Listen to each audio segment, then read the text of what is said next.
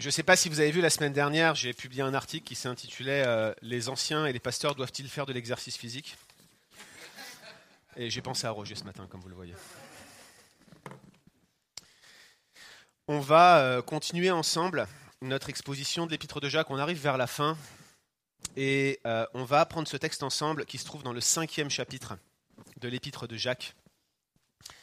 Jacques chapitre 5, versets 7 à 11. Jacques chapitre 5, versets 7 à 11. Une fois de plus, hein, j'ai pour base la, version euh, NBS, la Nouvelle Bible Second, mais je l'ai modifiée en plusieurs points. Et euh, ne vous étonnez pas donc si euh, le texte que vous avez entre les mains diverge un tout petit peu, mais on va vous expliquer tout ça au fur et à mesure de l'exposition ce matin.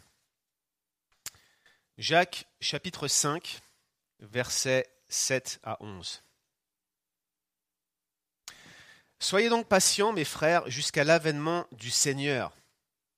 Le cultivateur ou le laboureur attend le précieux fruit de la terre, plein de patience à son égard, jusqu'à ce qu'il en ait reçu les produits précoces et tardifs. Vous aussi, soyez patients. Affermissez vos cœurs, car l'avènement du Seigneur est proche. Ne murmurez pas les uns contre les autres, mes frères, afin que vous ne soyez pas jugés.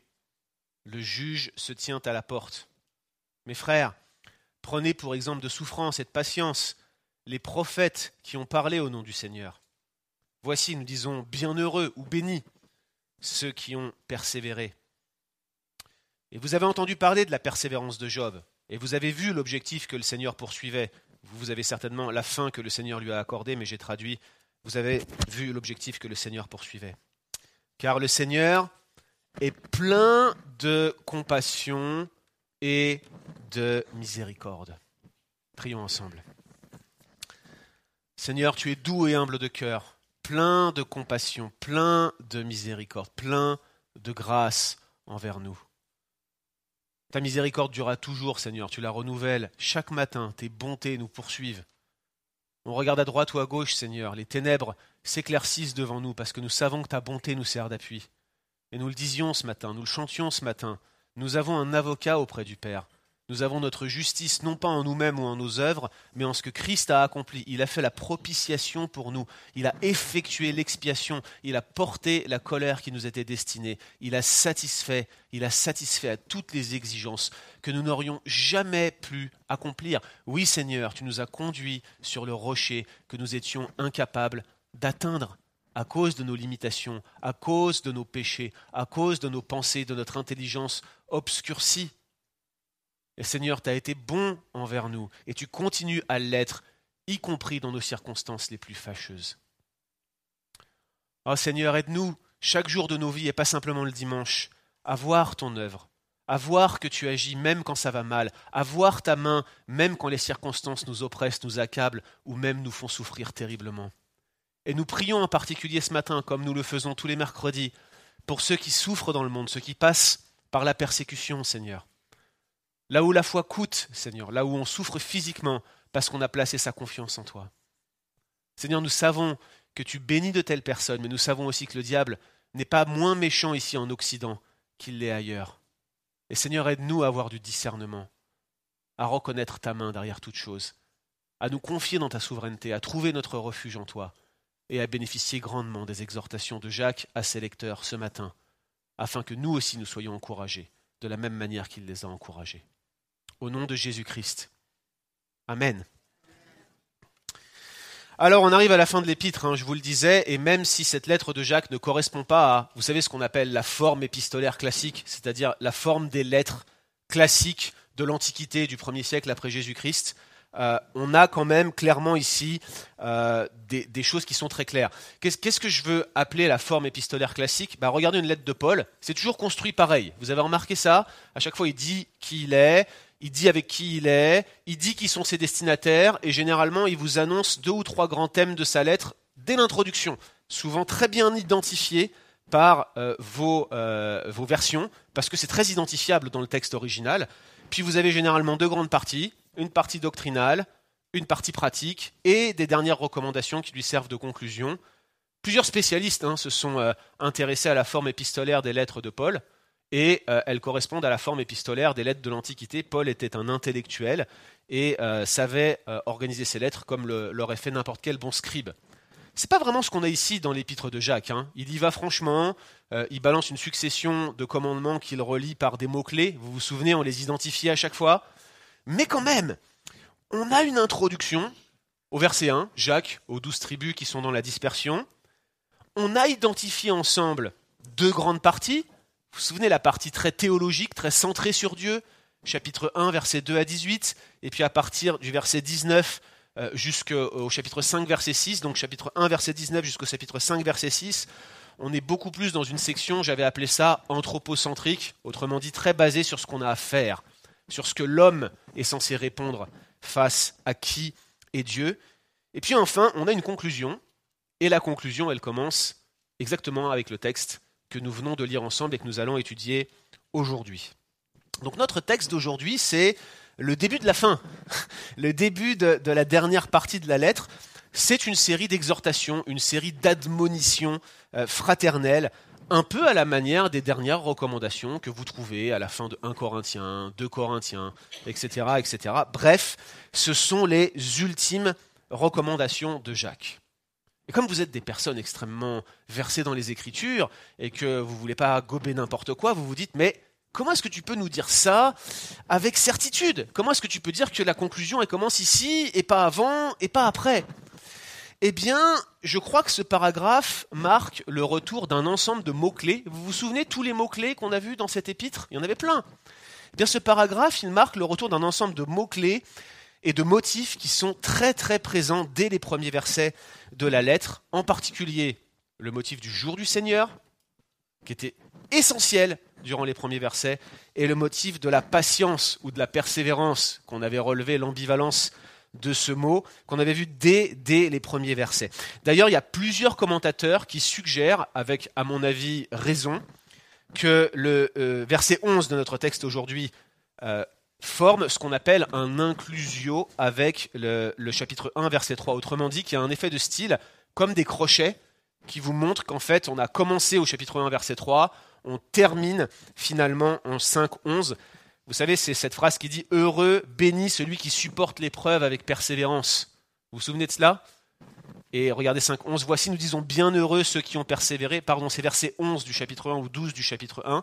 Bref, vous avez presque la même phrase qui est répétée et qui marquerait euh, en fait une transition vers la fin de la lettre. Jacques indiquerait ainsi à ses lecteurs qu'on arrive à la fin, tout simplement. Alors je vous rappelle simplement le contexte avant qu'on analyse ce début de conclusion. Vous vous souvenez que Jacques écrit à des chrétiens qui sont d'origine juive, qui sont dispersés à cause de la persécution, euh, soit dans la Syrie actuelle, soit dans la Turquie actuelle, suite à la grande persécution qui a eu lieu après la mort d'Étienne. Je vous renvoie pour vos lectures personnelles dans le livre des Actes, chapitre 8.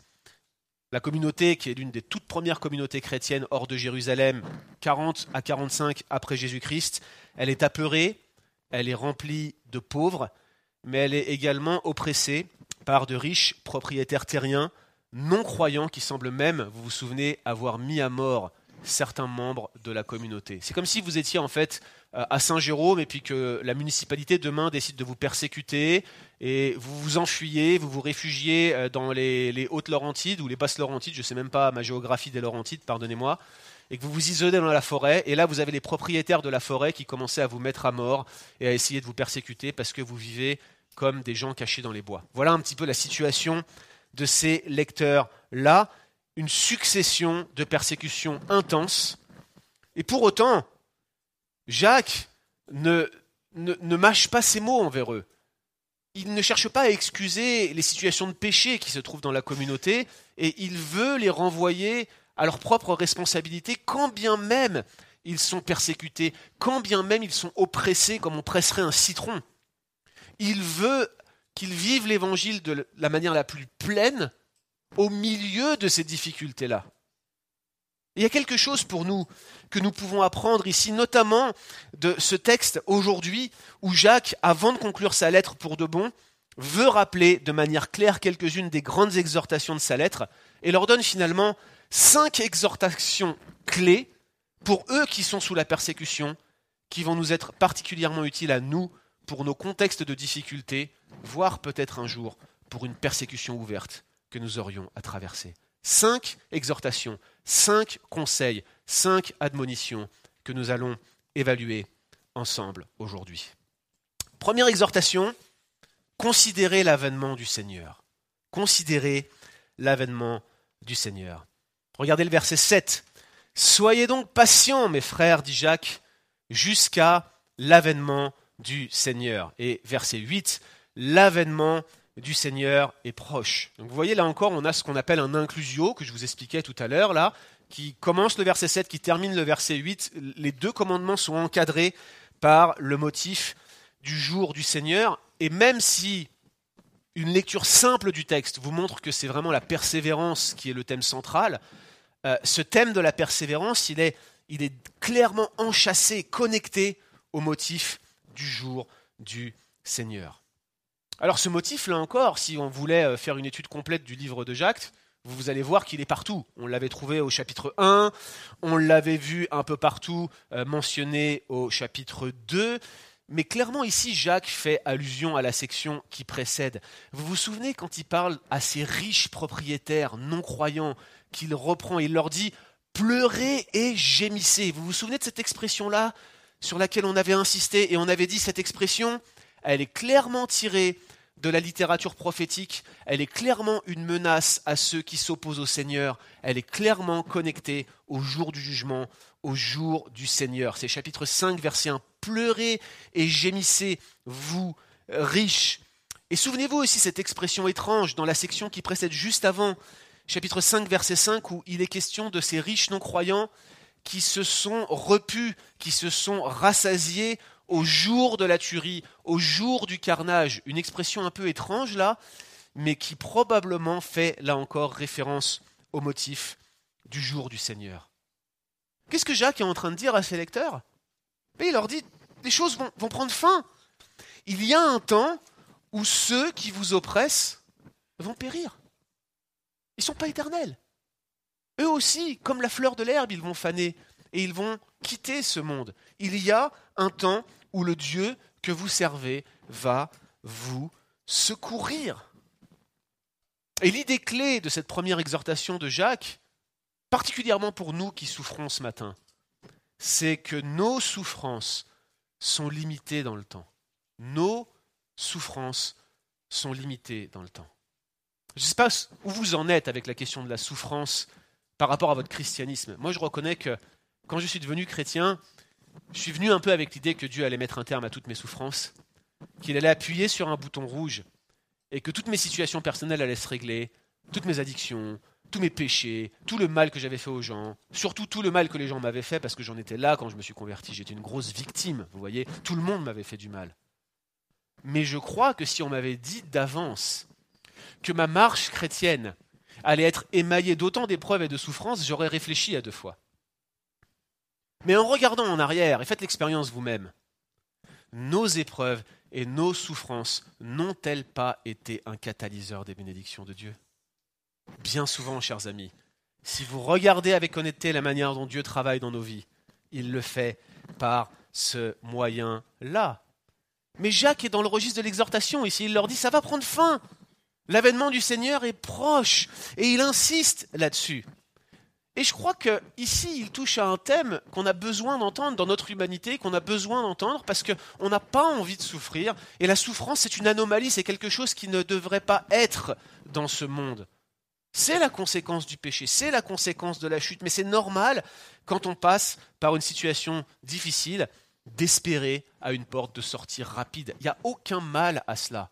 Il ne s'agit pas pour nous d'être masochistes, de rechercher le martyr ou la persécution à tout prix comme certains pères de l'Église pourtant semblaient le faire. Il ne s'agit pas de cela.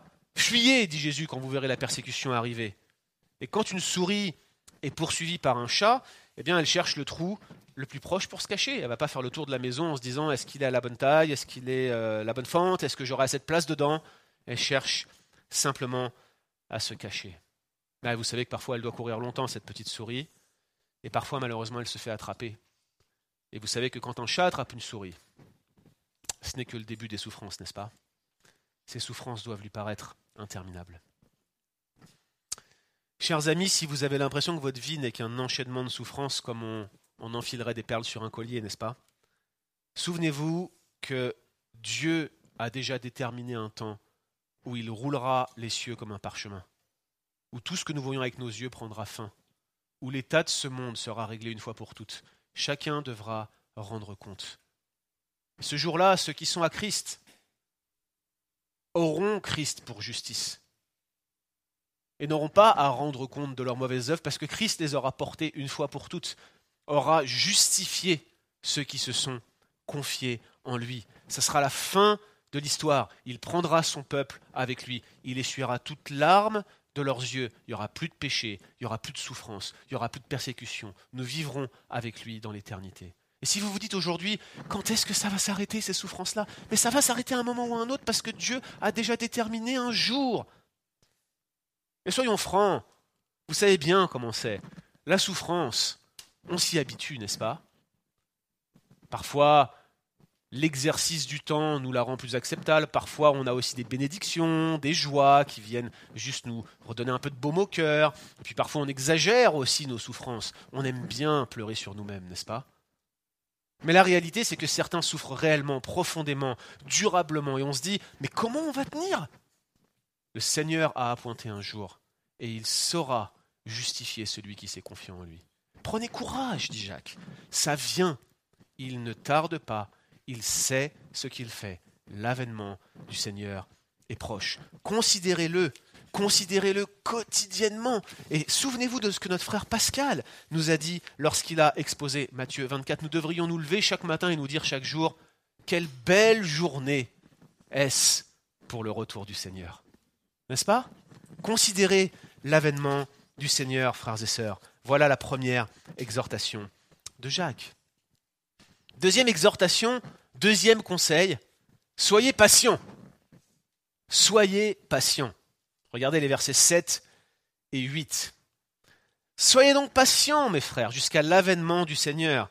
Le cultivateur attend le précieux fruit de la terre, plein de patience à son égard, jusqu'à ce qu'il en ait reçu les produits précoces, les produits tardifs, les produits de début de saison, de fin de saison, vous aussi, dit-il, soyez patients, affermissez vos cœurs, car l'avènement du Seigneur est proche.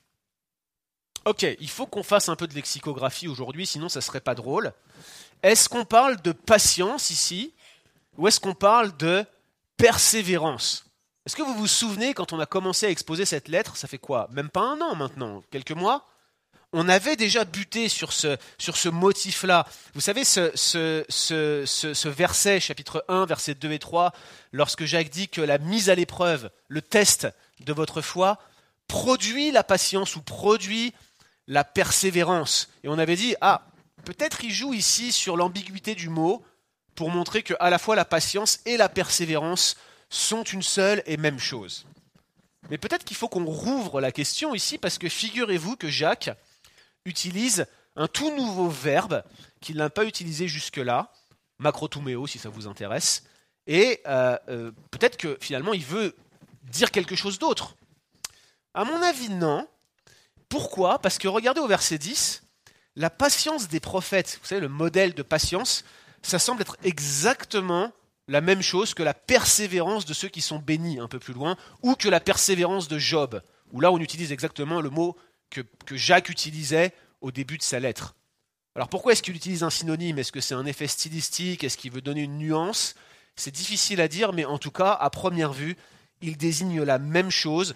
C'est comme s'il vous disait finalement que patience et persévérance, ce sont les deux faces d'une même pièce. Vous ne pouvez pas les séparer, et finalement, ça revient exactement à ce que nous disions lorsque nous avons exposé le chapitre 1. En d'autres termes, ce que Jacques dit, c'est dans ces circonstances, dans les circonstances présentes, dans votre souffrance, dans la persécution que vous subissez actuellement, dans l'attente de votre délivrance, ayez cette attitude de cœur qui vous conduise à persévérer dans la foi et à vous maintenir dans la grâce de Dieu. J'emprunte ici l'expression à l'épître de Jude, maintenez-vous dans la grâce de Dieu. Voilà la patience qui est requise ici.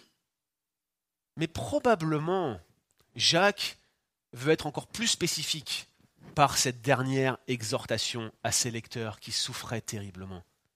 C'est comme s'il voulait leur dire Eh les amis, il y a des choses qui ne sont pas en votre pouvoir. Il y a des choses que vous ne maîtrisez pas. Il y a des choses sur lesquelles vous ne pouvez pas avoir d'impact. Regardez l'illustration du, cultivateur au verset 7. Et imaginez-vous le rôle d'un cultivateur en Syrie ou en Palestine au premier siècle après Jésus-Christ. Il sème, prépare son champ, sème euh, les grains, puis euh, il attend la récolte. Qu'est-ce que vous voulez qu'il fasse d'autre, mis à part cela? Surtout au premier siècle, dans cette région où la pluie ne tombait qu'à la fin de l'automne ou au début du printemps, et encore, parfois il y avait des séquences de sécheresse. Qu'est-ce que pouvait faire l'agriculteur à cette époque? À défaut d'irrigation, il ne pouvait qu'attendre, il ne pouvait que prier, il ne pouvait que se confier dans les promesses de Dieu, comme par exemple Deutéronome 11, 14, où Dieu, en réponse à l'obéissance de son peuple, promet Je donnerai à votre pluie la pluie en son temps, la pluie de la première, la pluie de l'arrière-saison. Tu recueilleras ton blé, ton mou et ton huile. Première saison, arrière-saison, produit précoce, produit tardif. Très probablement, c'est ce verset du Deutéronome auquel Jacques fait référence ici. Il leur dit Soyez patients, soyez obéissants, comptez sur Dieu comme le laboureur pieux attend de son maître les pluies de la première et de l'arrière-saison. Clairement ici, il est dit, vous ne pouvez pas faire tomber la pluie par vos propres œuvres. Souvenez-vous des prophètes de Baal, de leurs incisions, de leurs incantations. Qu'est-ce qu'ils ont fait? Ils n'ont fait que précipiter leur mort. Le dieu de la foudre ne peut pas faire tomber la foudre. L'Éternel des armées consume l'Holocauste, consume le bois, consume même l'eau qui se trouvait dans le ravin autour de ce sacrifice en un roi 18. Et la réalité, c'est que notre Dieu est le Dieu de ce monde, est le créateur de ce monde, le Dieu de la pluie, le Dieu de la foudre, le Dieu du soleil, le Dieu des récoltes. Il y a certaines choses qu'on ne peut pas maîtriser, mais que lui a en son pouvoir. Notre patience, chers amis, elle se dirige vers cela. Ce n'est pas n'importe quelle patience que Jacques a en vue ici, c'est cette attitude confiante, cette attitude pleine d'espérance, cette attitude qui nous conduit à l'obéissance, qui nous conduit à nous focaliser sur Dieu, sur sa nature, sur ses promesses, sur sa délivrance à venir, bref, sur ce Dieu qui est présenté dans la première partie de l'épître. Cette patience-là. Et mes amis, je crois que nous devrions faire très attention à quelque chose que nous manions tous d'une manière ou d'une autre, même si on en est critique. C'est cette espèce d'idée de la pensée positive, vous voyez Parfois, on veut se rassurer à bon marché. Combien de fois des gens dans votre entourage ne sont-ils pas passés par des circonstances très dures et la meilleure chose que vous pouviez leur dire parce que vous ne saviez pas quoi dire, c'est ⁇ ça va aller, tout va bien se passer, tu vas t'en sortir, ça va le faire !⁇ Mais qu'est-ce que vous en savez? Qu'est-ce que vous en savez? Avec ce virus qui tourne aujourd'hui et qui, euh, aussi invisible et microscopique soit-il, a mis la pagaille dans l'organisation mondiale de nos beaux États occidentaux. Regardez ce qui se passe aujourd'hui. Tu vas aller dire ça va aller à quelqu'un qui rentre en réanimation? Personne ne sait. Hein Il y a des choses, chers amis, c'est pas en notre pouvoir. Il y a des choses qui dépendent que de Dieu. Il y a des choses sur lesquelles on ne peut rien faire. Et si vous êtes comme moi, que vous avez des idéaux exigeants et que vous voulez cocher toutes les cases en ayant placé la barre tout en haut et que vous êtes déprimé quand vous n'y arrivez pas, c'est un bon rappel pour nous ce matin. Il y a des choses sur lesquelles on ne peut rien faire, sur lesquelles nous n'avons aucune incidence et sur lesquelles nous devons exercer la patience, la confiance, la persévérance chrétienne envers ce Dieu qui contrôle tout. Souvenons-nous de cela ce matin. Soyons patients de la même manière que Jacques exhortait ses lecteurs à être patients. La troisième exhortation, au verset 8, est un peu un corollaire de cette patience. Affermissez vos cœurs, dit Jacques. Une fois de plus, hein, euh, cette, euh, cette notion d'affermissement, ça fait écho à un certain nombre de thèmes qu'on a vus dans le premier chapitre de cette épître, surtout encore une fois au chapitre 1, verset 3, où euh, l'épreuve et la persécution produisent la patience et la persévérance. C'est incroyable, hein Parce que là, on est en train de se dire, face à l'épreuve, il faut que je sois patient. Mais en fait, Jacques tourne les choses un peu différemment. Il vous dit, l'épreuve elle a pour fonction de vous rendre patient. L'épreuve, c'est celle qui va produire votre persévérance. L'épreuve est le pinceau de Dieu par lequel il trace plus distinctement l'image de Christ en vous, pour reprendre cette phrase à Thomas Watson. Voilà ce que Dieu fait au travers de l'épreuve. Et nous avions posé la question, j'espère que vous vous en souvenez, que vous avez mémorisé par cœur tout ce que je vous ai dit, nous avions posé la question, comment est-ce possible? Comment est-ce que l'épreuve peut produire la persévérance nécessaire pour survivre? Et peut-être vous vous souvenez, j'avais pris une illustration pour essayer de vous, vous expliquer le mécanisme que Jacques a en vue. C'est l'illustration de l'affinage de l'or dans un four à fusion. Vous vous souvenez, il utilise ça, plus précieux que l'or fin, toutes ces choses-là, tous ces thèmes-là qui revenaient. Et on avait montré que les hautes températures font fondre le métal et le débarrassent de ses scories pour le rendre plus pur. Voilà comment Jacques voit l'épreuve, comme un four à fusion qui nous purifie pour nous rendre plus pur, un véritable booster de sanctification. Voilà, c'est comme ça que Jacques voit l'épreuve. Mais ici, en disant affermissez vos cœurs, Jacques insiste davantage sur l'action humaine face à l'épreuve. Certaines de vos versions peut-être inscrivent tenez ferme plutôt qu'affermissez vos cœurs, mais, l'original dit clairement quelque chose comme euh, le fait de ceindre ses reins, d'affermir son cœur, d'être réellement actif et pas statique dans le fait de persévérer. En préparant cette prédication, je pensais à, ma sœur, s'appelle Laure, et euh, ma sœur, euh, quand elle était plus jeune, euh, devait participer à un cross. Je ne sais pas si vous dites ça ici à l'école, on fait des, on fait des courses, on appelle ça un cross en France. Je ne sais, pas pourquoi on appelle ça un cross d'ailleurs, mais vous dites ça, vous dites ça ici aussi, c'est ça? Ouais. Bref, on vous force à courir. Si c'est pas de la persécution, ça? J'ai jamais aimé ça. Je suis convaincu qu'il y a quelque chose de familial chez nous on n'aime pas courir. Et ma sœur, elle n'aimait pas courir non plus. Et je me souviens, je me disais, elle va faire comme moi, elle va terminer dans les derniers. Et c'est pas grave, on est bon à d'autres choses. Vous voyez, je me consolais du mieux que je pouvais. Mais je me souviens qu'elle a demandé à mon père, elle était jeune, hein, 7 ou 8 ans, peut-être un peu plus, peut-être 10 ans. Elle a dit à mon père, est-ce que tu voudrais bien m'entraîner? Et pendant deux ou trois mois, elle allait courir. Et mon père la suivait à vélo. Résultat, elle a terminé deuxième du cross. Elle a développé sa cardio, elle a progressé, elle a persévéré, elle s'est dépassée, elle s'est entraînée. Elle est prof de sport aujourd'hui pour info. Je vous mets au défi de la suivre. Mais ce que j'essaye de vous dire ici, c'est que son travail a été payant. Elle s'est exercée, elle a affermi sa cardio. Et Jacques nous dit, affermissez vos cœurs comme le sportif affermit sa santé physique. Affermissez-la. Utilisez les moyens de grâce. Fréquentez l'église. Venez le dimanche, écoutez la prédication, venez le mercredi. Et si vous ne pouvez pas venir le mercredi, ouvrez un compte Zoom et joignez-vous. Il n'y a même plus d'excuses maintenant à l'ère de l'Internet.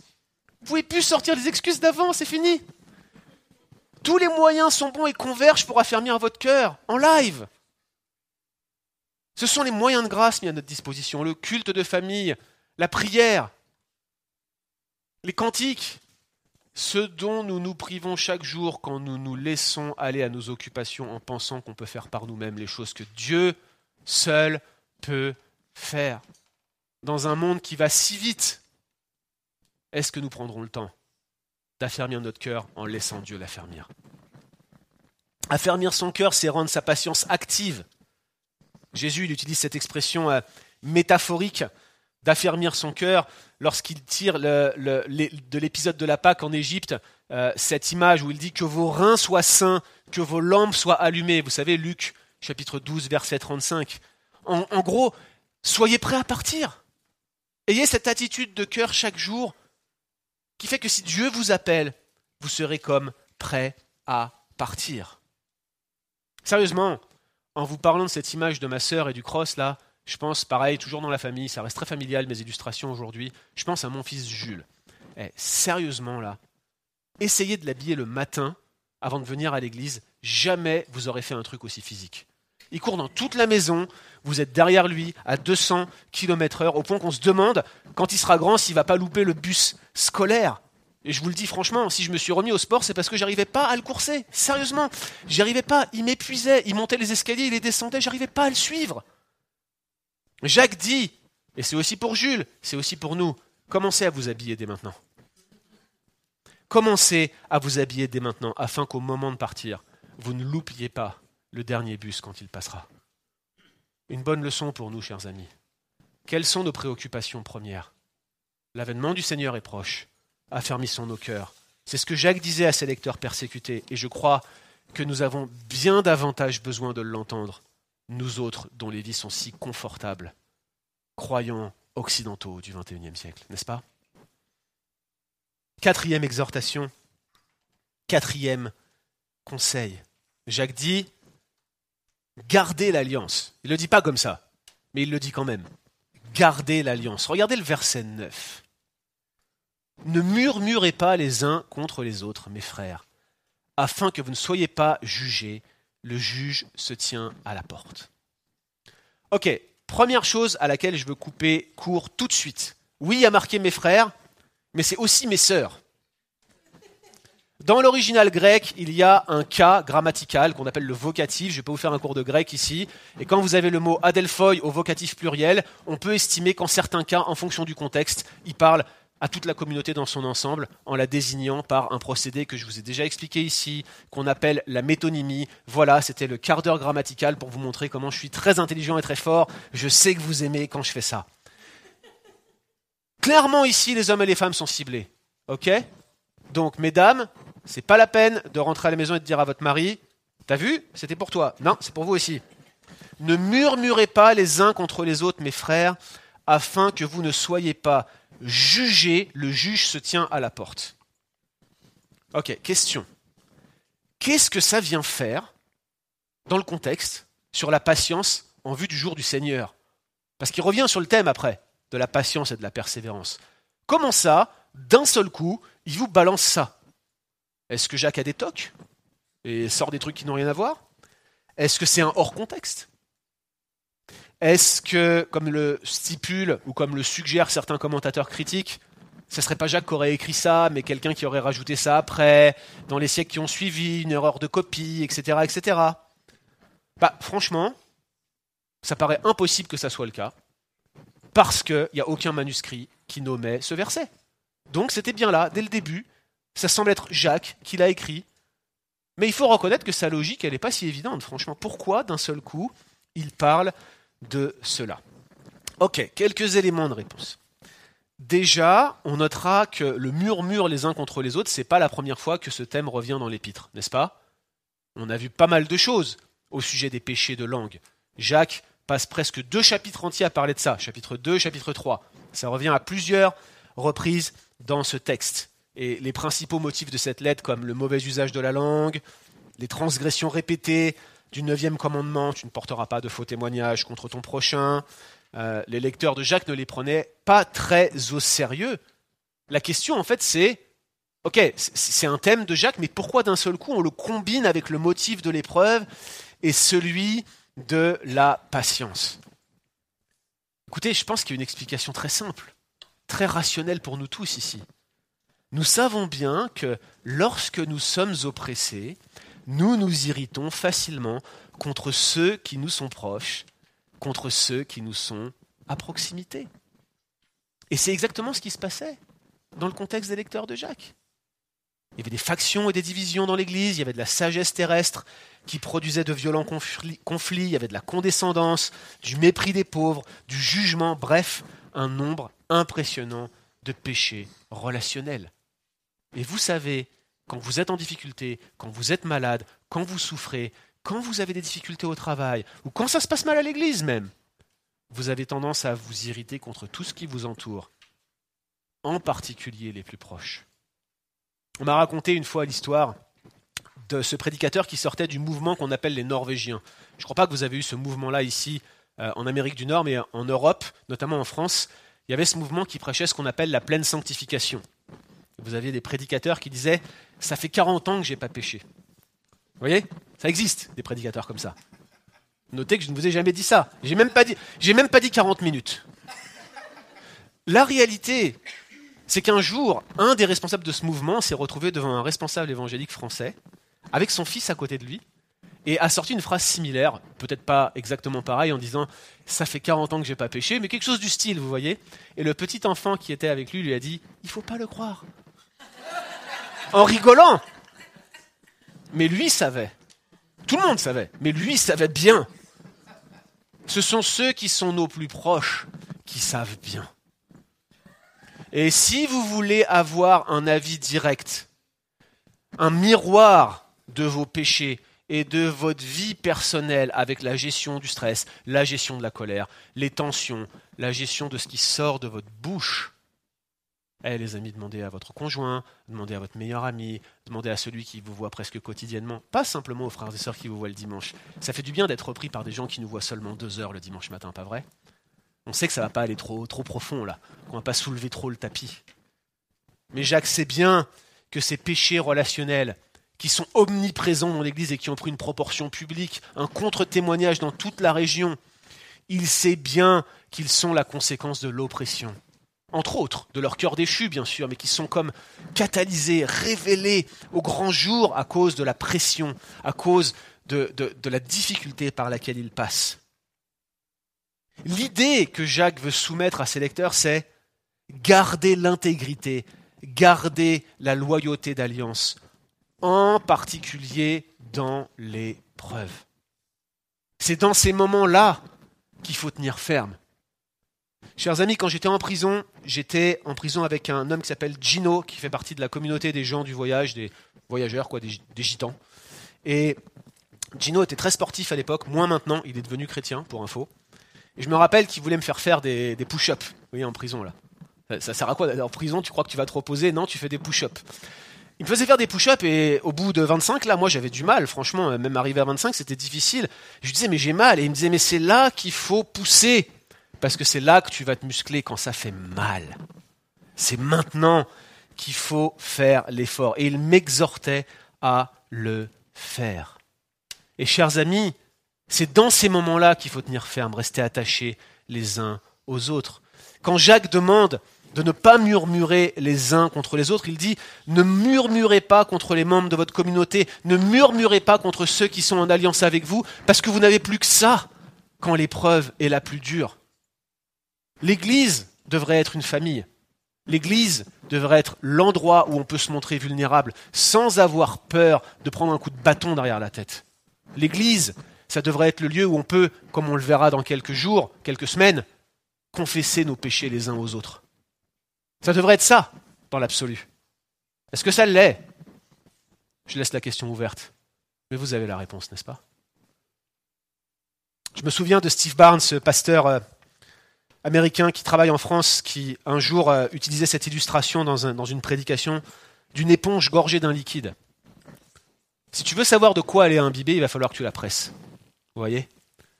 C'est le rôle de nos épreuves, de nous montrer de quoi nous sommes pleins. Et lorsque nous sommes oppressés, lorsque nous sommes attaqués, l'épreuve agit comme un révélateur qui montre de quoi nous sommes faits.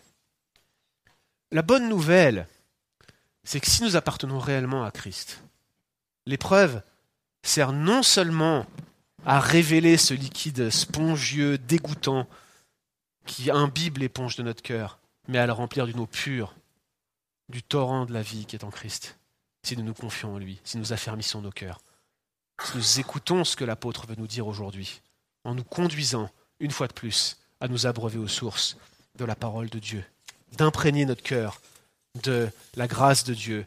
Et ça se passe dans la communauté, dans l'Église, dans le rassemblement des frères et sœurs, où nous devrions nous exciter mutuellement aux bonnes œuvres.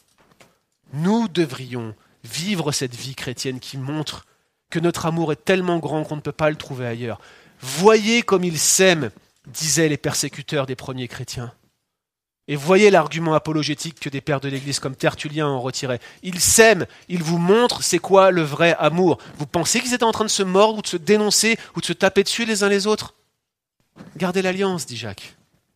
Gardez l'alliance, c'est le moment ou jamais de forcer sur ce point en particulier et de s'appuyer dessus quand vous souffrez.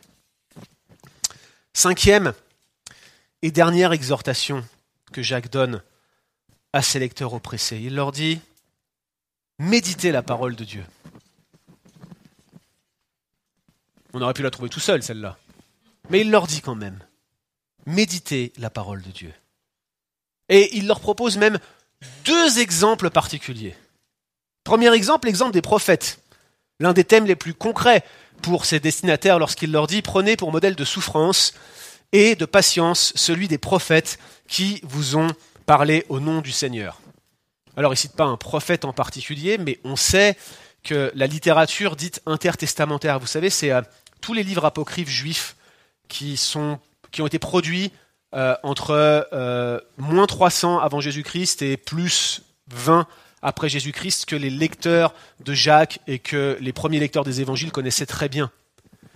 Eh bien, cette littérature soulignait la, beauté du martyr et la, mettait, en, je veux dire, en, exergue la manière dont ces martyrs avaient vécu leur foi jusqu'au bout et avaient persévéré. Donc c'est certainement l'arrière-plan ici. Est-ce qu'il parlait d'un prophète particulier Par exemple, Ésaïe, euh, dont on sait, on sait, on sait que la tradition nous rapporte qu'il a été scié dans un tronc d'arbre. Et probablement, c'est euh, cette tradition qui est reflétée en, en Hébreu 11, verset 37. C'est impossible à dire.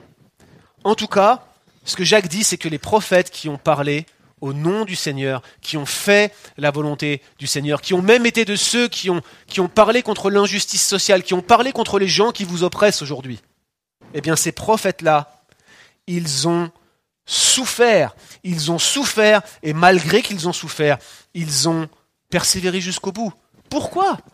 Parce qu'ils attendaient quelque chose de plus grand, ils attendaient quelque chose de meilleur, quelque chose de plus profond que la fin rapide de leur souffrance. Ils n'ont pas accepté le bouton rouge. Ils n'ont pas recherché la morphine à bon marché qui aurait pu juste les détacher de ce monde pour un instant comme un écran de fumée et leur faire croire que tout allait bien.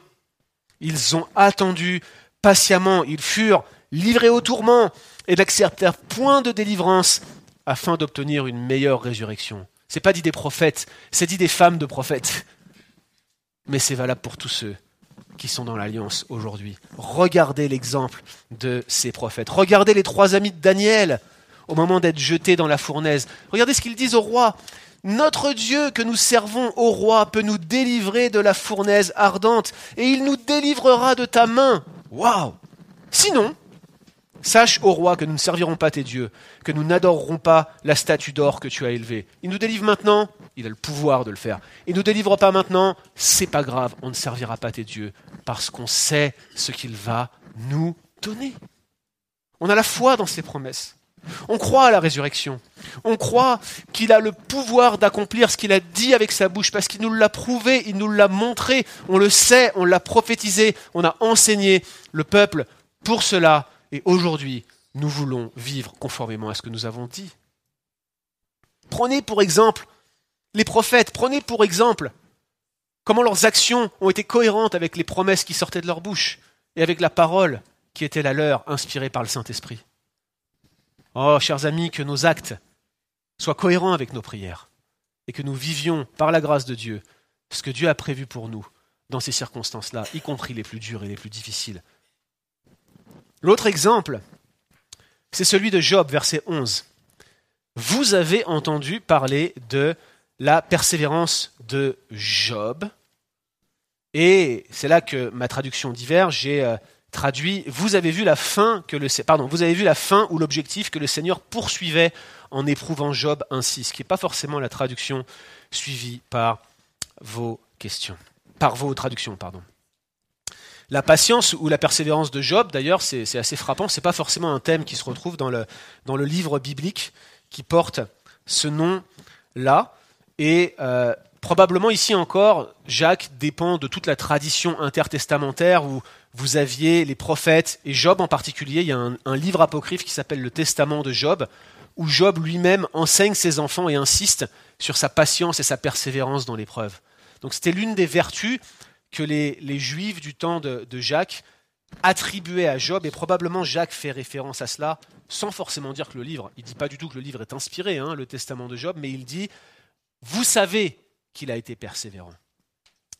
Ça nous enseigne déjà sur la nature de la persévérance de Job. Parce que Job n'était pas impassible, loin de là. Il s'est plaint euh, du traitement que Dieu lui réservait, vous le savez, il passe même tout le livre à faire ça, premièrement.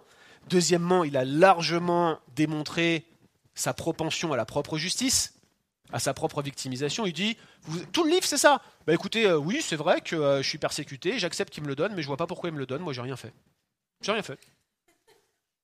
Notez qu'à aucun moment Dieu dit il a péché. À aucun moment il ne connecte sa souffrance à un péché particulier. Tous ses amis lui disent Écoute, c'est le principe de la roue tourne. Si tu souffres comme ça aujourd'hui, c'est que tu as dû pécher quelque part. Job dit Non, j'ai pas péché en quelque point que ce soit. Et Dieu lui dit C'est ma souveraineté qui t'a conduit dans l'épreuve. Et regardez, au milieu de son amertume, au milieu de son incompréhension, au milieu de ses questionnements, qu'est-ce que fait Job? Il s'accroche à Dieu il continue d'espérer en lui, pas seulement à la fin du livre, mais partout. Regardez chapitre 1, verset 21, chapitre 2, verset 10, chapitre 16, verset 19 à 21, chapitre 19, verset 25 à 27. Vous regarderez sur YouTube pour récupérer les références, si vous les voulez. Au point qu'un commentateur sur Jacques, Barclay, dit, il a lutté, il s'est questionné, il a même parfois défié Dieu, mais la flamme de la foi ne s'est jamais éteinte dans son cœur. Il a persévéré dans la foi. Et c'est ça que Jacques veut souligner au travers de l'exemple de Job. Alors, fin de Job ou fin du Seigneur? Parce que c'est ça le problème de traduction que j'ai soulevé. Eh bien, en fait, euh, la réalité, c'est que si on doit traduire littéralement, ça n'a aucun sens. Vous avez entendu parler de la patience de Job et vous avez vu la fin du Seigneur. Voilà comment c'est littéralement. C'est quoi la fin du Seigneur? La fin qu'il lui a accordée ou le but que le Seigneur poursuivait? Parce que ça peut être les deux. Eh bien, moi j'ai une préférence pour la deuxième option dans le contexte, parce que probablement ce que Jacques veut souligner ici, c'est regardez l'objectif de Dieu au travers de la souffrance de Job, regardez-le. Mais les deux sont possibles. Peut-être que c'est la restauration à la prospérité de Job, vous savez, qui a lieu à la fin du livre de Job. C'est possible, mais à mon avis, la deuxième hypothèse est la meilleure. Dans les deux cas, l'argument de Jacques reste le même. La souffrance, l'épreuve, la persécution, les tracas de cette vie. Aucun d'entre eux n'est aveugle. Aucune souffrance que vous vivez n'est vaine. Dieu les dispose dans un but précis et il ne laissera jamais tomber ses enfants. Voilà à quoi sert l'exemple de Job sous la plume de Jacques. Voilà pourquoi nous disons bienheureux, nous disons béni, une béatitude Bénis ceux qui ont persévéré dans l'épreuve, parce que Dieu les garde d'une manière spéciale, parce que cette épreuve est l'instrument de Dieu pour leur sanctification, pour leur bonheur éternel, pour une joie immarcessible, c'est-à-dire qui ne fanera point, une joie qui sera pour l'éternité celle que les enfants de Dieu partageront à son contact. Job l'a expérimenté, les prophètes aussi, et tous les enfants de Dieu qui appartiennent au Seigneur. Jacques conclut en disant, Car le Seigneur est plein de compassion et de miséricorde. Eh, c'est la seule bonne raison d'attendre son avènement. C'est la seule bonne raison d'être patient. C'est la seule bonne raison d'affermir son cœur. C'est même la seule bonne raison d'être gentil avec vos frères et sœurs. Il est compatissant envers vous. Il fait preuve de miséricorde envers vous. Est-ce que vous ferez la même chose envers les autres hommes et femmes créés à l'image de Dieu comme vous l'êtes? Le Seigneur est plein de compassion et de miséricorde, y compris pour Ésaïe scié dans son tronc d'arbre, y compris pour Job au moment même où il se grattait avec des tessons de bouteille jusqu'au sang. Il est plein de compassion, il est plein de miséricorde. Mes amis, j'ai une question et une seule à vous poser. Une seule que je vous demande de méditer alors que nous fermons maintenant cette exposition de ce passage. Une seule question pour vous, pour votre semaine. À quand remonte la dernière fois où Dieu vous a été infidèle? À quand remonte la dernière fois où Dieu vous a été infidèle? Et s'il ne l'a jamais été, à combien plus forte raison vous devez vous aussi considérer vos épreuves et vos souffrances comme un sujet de joie parfaite, vous accrochant à lui, attendant son avènement avec patience, activement, en affermissant vos cœurs, en saignant vos reins, en vous attachant à lui, en aimant de tout votre cœur les frères et sœurs, et en méditant les exemples de la parole de Dieu, comptant sur les moyens de grâce pour vous affermir dans ses compassions et dans sa miséricorde. Prions ensemble. Nous avions besoin de ce rappel, Seigneur. Nous avions besoin d'entendre ce que tu as à nous dire. Merci pour ce texte, Père céleste. Merci pour tes perfections. Merci parce que tu ne changes pas. Et merci parce que c'est la garantie que toutes tes promesses s'accompliront. Merci parce que nous avions besoin de savoir que même si nous ne sommes pas persécutés comme l'était l'électeur de Jacques, comme le sont ceux qui sont nos frères et sœurs en Corée du Nord ou dans certains endroits de Chine, ou ailleurs dans le monde, dans le monde musulman, Seigneur, nous savons que l'oppression prend différentes formes ici.